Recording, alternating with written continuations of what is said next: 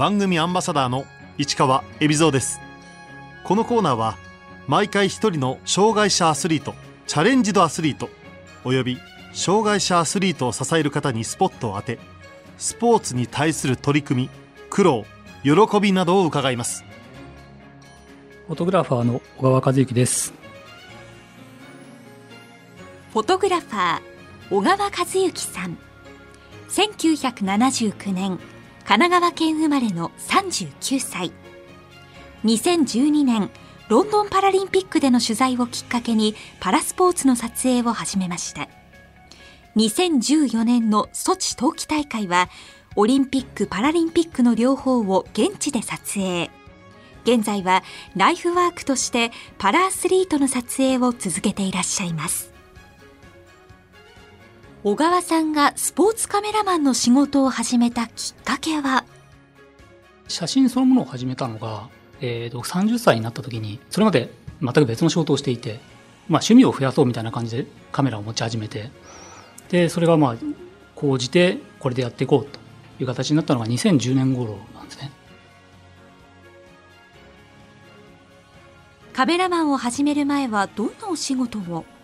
それまでは、えっと、飲食店で店長業務というか、えっと、その飲食の仕事を辞めて専門学校に通い直したんですね。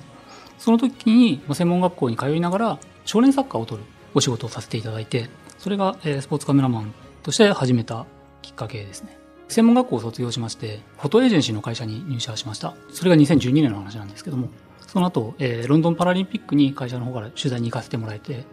えー、その時に初めて障害者スポーツパラスポーツっていうのを撮影するきっかけをいただいたという形です。それまでパラスポーツに触れたことはあったんでしょうか？実際ですね、まあ、あんまり見たこともないというのが現実で、ただ、僕の母校の中学校で車椅子バスケットの練習を毎週しているっていう話は聞いたことがあった。で、その時の中学校の先生が、え車椅子バスケットに関わっている方で、で、まあ、時々パラリンピックっていう話が出てきて、なんとなくイメージがあったなというレベルでしたね。それまでは本当に車椅子の方であったり、視覚障害の方であったり、ほとんど接することもなくて、なのでパラリンピックの取材に、まあ、行かせていただけるってことになって、正直ちょっと戸惑ったというか、僕も自身も何も知識がない状態でしたし、当時まだ、そのパラリンピックってどういうものっていうのを調べようと思ってもなかなか情報が少ない中だったので、会社にあった過去の写真であったりとか、本とかを多少目を通していったという感じですね。ロンドンパラリンピックで小川さんが最初に撮影した競技は？アーチェリーに最初に行ったんだと思います。確か。車椅子の方もいれば、えー、立位でいるような方もいれば、えーと、口で加えているような方もいるというような状態でしたね、まあ、カルチャーショックというかまずはこんな世界があるんだなっていうのと何をどう撮ったらいいんだろうなっていうのもちょっと考えながらというような取材になりました。本当にその場に行くまでその口で加えている選手とか実際に見てじゃあそういった選手がどういう仕草をしてじゃあどういうところをと取ればいいかっていうところまでその時は本当にもうカルチャーショックの方が大きくってとりあえず取ろうっていう感じでしかなかったんですねロンドンで特に印象に残ったシーンは？競技というか、まあ、やっぱり陸上のあのスタジアムが埋まってるっていう感じがものすごく印象に残りましたね。普通の競技をとっていてもこんなにお客さんが埋まってる状況っていうのがなかなか日本では見られない。開会式ただ開会式は本当に初めて行って、うん、僕も経験がなかったのでもうなんか撮るのに精一杯でちょっとプログラムに追いつかなかったなという感じが正直あってもうちょっと落ち着いて楽しめてたらよかったなとちょっともったいなく今で思ってます。小川さんが今までに撮影取材したパラアスリートで印象に残っているのは？ロンドンの時に視覚障害の 100m だったと思うんですけど、えーと、ブラジルの女子の選手が優勝しているんですけど彼女を撮影していた時に普通に 100m なんですけど推進力というか視覚障害ですごく派手なアイマスクをしているんですけど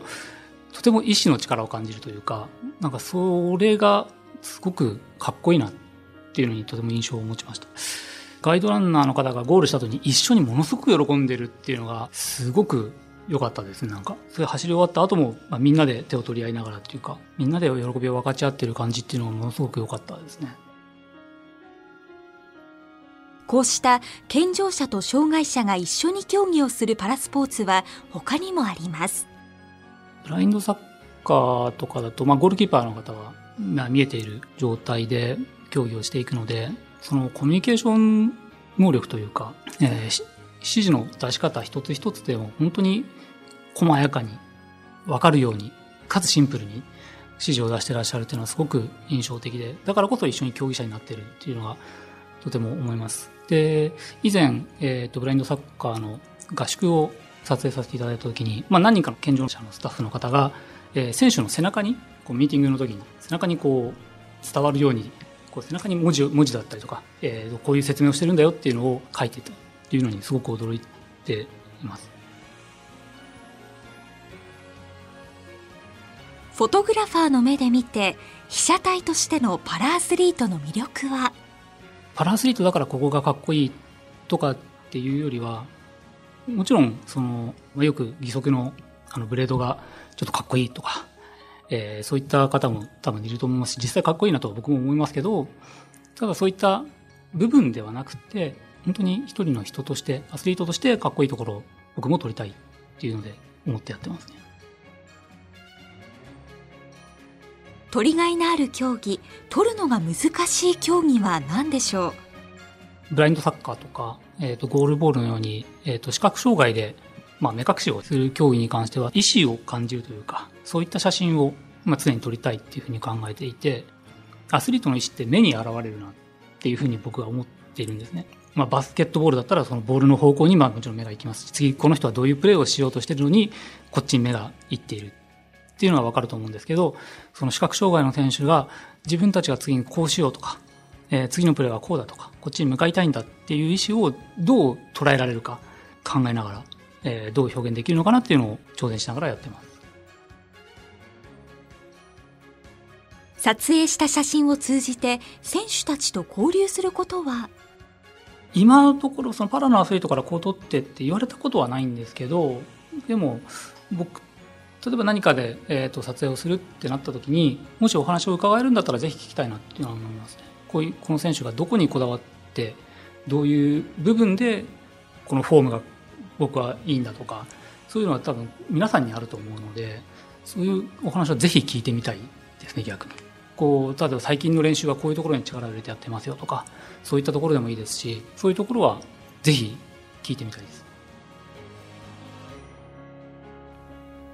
ソチでは貴重な経験をした小川さん。当時印象に残ったことは？まあ、ソチの時はオリンピックにも行かせていただいていて、オリンピックの時すごく暖かかったんですよ、ソチ。でも、パラリンピックの時に逆にすごく寒かったので、オリンピックから一回日本に帰ってきて、もう一回ソチに戻る時に荷物を結構入れ替えたりしたのが逆効果になってしまって、すごい寒かったなっていう 印象はものすごくありますね。ソチでアルペン競技を撮影する際、苦労したところは？結構、矢継ぎ早に次から次へと選手が来てしまうので、正直ちょっと一人というか、そういうのをじっくり取れなかったなっていうのは、ソチの時はちょっと思って、冬の競技はコースに沿うものが多いので、おのずと方向性というか、が出るものがどうしても多くなってしまうのかなと。なので、結構頑張って登ってはいったんですけどなかなかいいポジションが見つからない中で、まあ、体力的な問題もありますし時間との勝負もあったので。アルペン競技の撮影で小川さんが考えるベストスポットは？どこを撮ろうかなというのを考えてやっぱりこうしぶきが上がってるところの方が写真的にはまあ派手というかになるのでコーナーの出口というか、そういったところをコースを見ながらどうしようかなという感じだったんですけど、当日登っていって、まあ、大体、えっ、ー、と、まあ、コースの図を見たときに、どこからどういうふうに取れるかってイメージをして、まあ、そこをめがけて、まあ、右か左かで登って、で、実際行ってみて、行ってみるとまたやっぱり相当と違うところもあるので、いや、やっぱりここじゃなくてもう一回登ってみようかなとか、そういったので、やってるうちにどんどんどんどんスタート時刻が迫っていくというような感じになっちゃいますね。撮影地点までは雪山でリフトを使わずどうやって向かうのでしょう？いや、もう歩いて登ります。機材を持って。ご飯食べる時間は、なか、ないですよね。まあ、競技が続いちゃうとか、一つ取っても次に移動しなきゃいけないとかあるので、えー、ポケットの中にチョコレート忍ばせておくとか、そういうのはよくしましたけど、まあそれがもうなんか、慣れというか、日常的な感じになっちゃいます。パラリンピックの撮影で競技以外印象に残ったシーンは？競技外でなかなか選手と接触するのが難しいので競技外となると本当に競技外の部分というかボランティアさんであったりとかまあ、ロンドンのパラリンピックの時はそういった大きい大会に行くこと自体が僕としては初めてだったのでこのボランティアさんの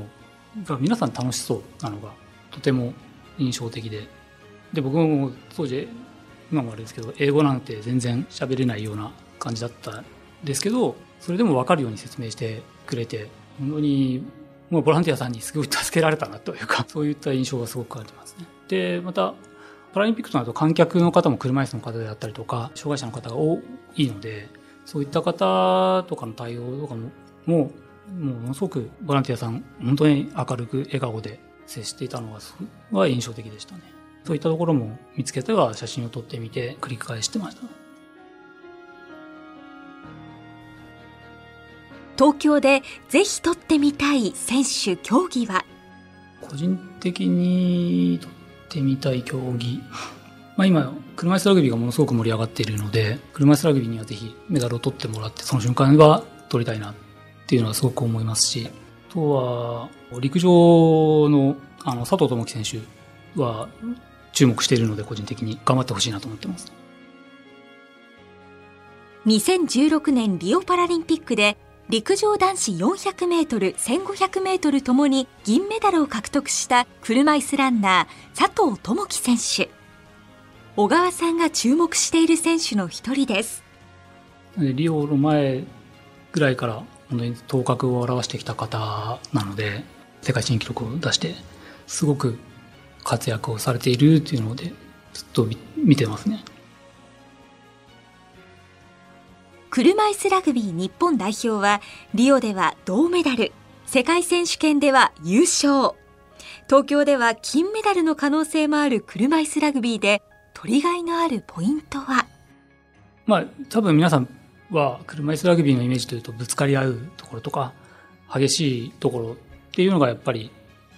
注目されるところなのかなって思うんですけど障害の度合いによって点数分けされていてそれぞれに役割がものすごくしっかりしている競技。で、それゆえに選手の組み合わせがどうだったらこう、こういう戦術があってとか、その、ただぶつかり合うっていうだけではなくて、どの選手がここでこういう動きをしてたから結果こうなったとか、そういったボールを触ることもなくても、その選手がいることによって、試合が有利に運べているとか、そういったところを見れたら、もっと面白いんじゃないかなというふうに思いますし、そこを注目したいですね。写真映えという意味ではどうしてもやっぱりぶつかったシーンが映えますし、まあ、ドリブルで抜けていくところとかそういったところがやっぱり注目されるのかなって思うんですけどだからこそローポイントの選手が相手の選手を止めているそのシーンをどうかっこよく撮れるかなっていうふうに僕はちょっと目を向けたいなというふうに思います。パラスポーツに対する関心が日々高まっている中写真でより理解を深めてもらいたいと考えている小川さん。ウェブメディアでパラアスリートの写真も公開しています。ある程度自由に撮らせてもらっているので普段あまり取り上げられない選手でもとにかくいろんな選手を出していきたいなと。脳性麻痺の方であったりとか視覚障害の方っていうのは意外と取り上げられないことがやっぱり多いかなと思います。でもちろんその全ての選手に対していろんな記事を書くとかインタビューするとかそれに関しては、まあ、どこまで労力が割けるかっていうのはもちろんあるとは思うんですけど、そういった全ての選手がやっぱり目標を持って、その選手として活躍をしているわけなので、ただ写真一枚として少しでもそういった方々が露出をして喜んでいただきたいですし、またいろんな人に見てもらって、いろんなものがあるんだよっていうのをより分かってもらいたい。という感じですね。まさか自分がこういうふうに乗るとは思わなかったという選手から実際にコメントをいただいていることだったりとかあるので、喜んでいただけてる部分は大きいんじゃないかなというふうに思いますし、やっぱり被写体となるアスリートに喜んでもらうのが一番だと思うので、そういった反響をいろいろいただけるようにまた取っていきたいなというふうに思います。パラスポーツの写真家として今後の夢、目標は？本当は写真を見ていただいて、それで興味を持ってもらって、えー、それでパラスポーツ面白いなとか興味を持ってもらって、それで2020年足を運んでいただくとか、またその後も競技場がいっぱいになるっていうのが一番理想的ですけど、さすがにそこまで僕一人の力でできるとも思えないので、まあ、少なくとも、例えば僕が撮った写真を何らかの形で見ていただいて、例えば、まあ、これだけ今、まあ、スマートフォンとかでもデジタルカメラ普及しているので、あ自分も撮ってみたいなとか、そういう人が増えたら僕はいいなというふうに思ってます。いよいよ来年に迫った東京パラリンピック。どの競技もほぼ満員になったロンドンパラリンピックはよく最高の大会だったと評価されていますが、現地へ撮影に行った小川さんから見て、ロンドンから学ぶことは？障害者に対する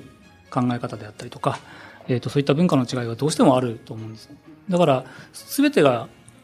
ロンドンが成功って手放して言うのではなくて日本は日本なりのやり方そういったものが僕は必要なんじゃないかなというふうには思ってますで2020年その後にどうつなげられるかっていうものがあって初めて、えー、成功なんじゃないかなと。その日本なりのやり方とは？パラリンピックを取材するまでは障害者の皆さんに対してどう関わっていったらいいんだろうっていうのは正直わからない。っていうのが現実としてあっておそらくこれは僕だけじゃなくっていろんな人がそうだと思うんですね。で実際にやっぱりその触れ合う環境がこれまでどうしても隔たりがあったというかそういったところがあると思うんですね。で先日パラリンピック2020年の関わりで盛り上がってる中で体験のイベントとかそういうところで小さな子供が車椅子に乗ってたんですね。そういうとこ、2歳とか3歳のちっちゃい子ですよ。で、そういった子供が、まあ、体験の休憩時間みたいなところで、車椅子バスケット用の車椅子に乗って、で、別に誰が教えたわけでもないのに、自分で操作をして、ちょろちょろしてるんですよ。それを違和感なく受け入れられるっていうことが、僕はすごくいいことだなって思って、だからこそ、えっ、ー、と、いろんな人が実際に触ってみたらいいと思いますし、そういったものがどんどんどんどん広がっていって、その後にできていく社会っていうのがあるんじゃないかなっていうふうに思います。今後取材へ向かう国際大会は？えっと、11月のドバイの世界陸上には、えっと、取材に行こうかなというふうに今考えてます。パラリンピック前ということで、選手のモチベーションも高いと思いますし、非常に楽しみだなと思ってます。まあもちろんパラリンピックの出場権もかかってくると思うので。小川さんにとってパラスポーツの魅力とは？健常者の種目と違って、いろんなことを僕らも考えながら撮影をしなきゃいけないのかなと。まあ車椅子なら車椅子っていうのがやっぱ分かるように撮るとか、例えば切断の選手だったら、それによってその競技がどうかっこよく見えるのかとか、そういったものをやっぱり考えながら取らなきゃいけない。またそれを考えさせてくれるっていうのが僕としても撮ってて楽しいところなので、いろんな考え方で見ていただけたらいいんじゃないかなというふうに思います。